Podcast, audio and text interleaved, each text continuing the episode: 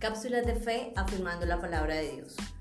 Durante el ministerio del profeta Samuel en Israel, vemos cómo Dios salva a su pueblo de sus enemigos constantemente.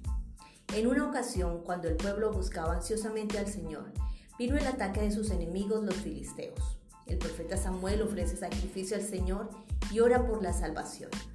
Dios responde, confunde a sus enemigos y da la victoria a su pueblo.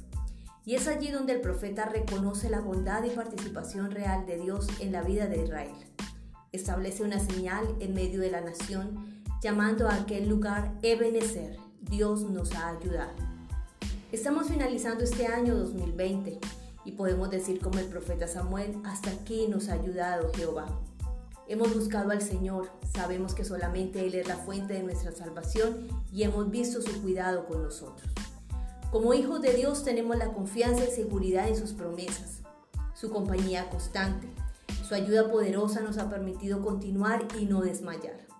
Es importante reconocer cada momento de su gracia sobre nosotros y poder establecer una señal que nos recuerde, aún en medio de la adversidad, que Dios sigue con nosotros y obrando a nuestro favor.